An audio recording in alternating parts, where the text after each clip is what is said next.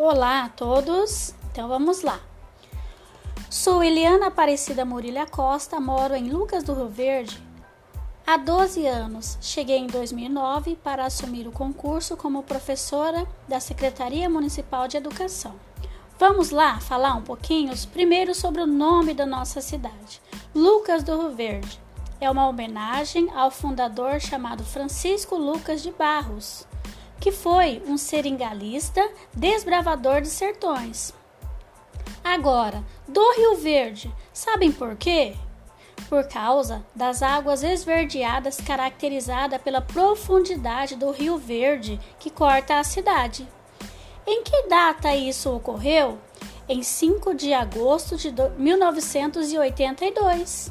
Os primeiros povos que aqui chegaram foram pessoas do sul do país, Agora, pessoas de várias regiões do país migraram para a cidade em busca de melhora de vida e boas oportunidades.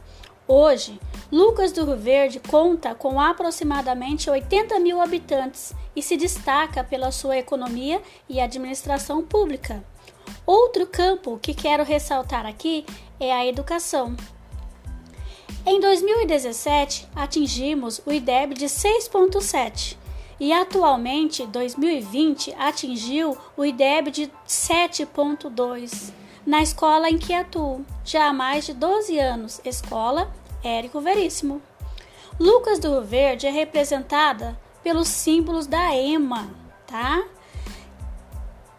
Que dá passos largos e sempre de cabeça erguida.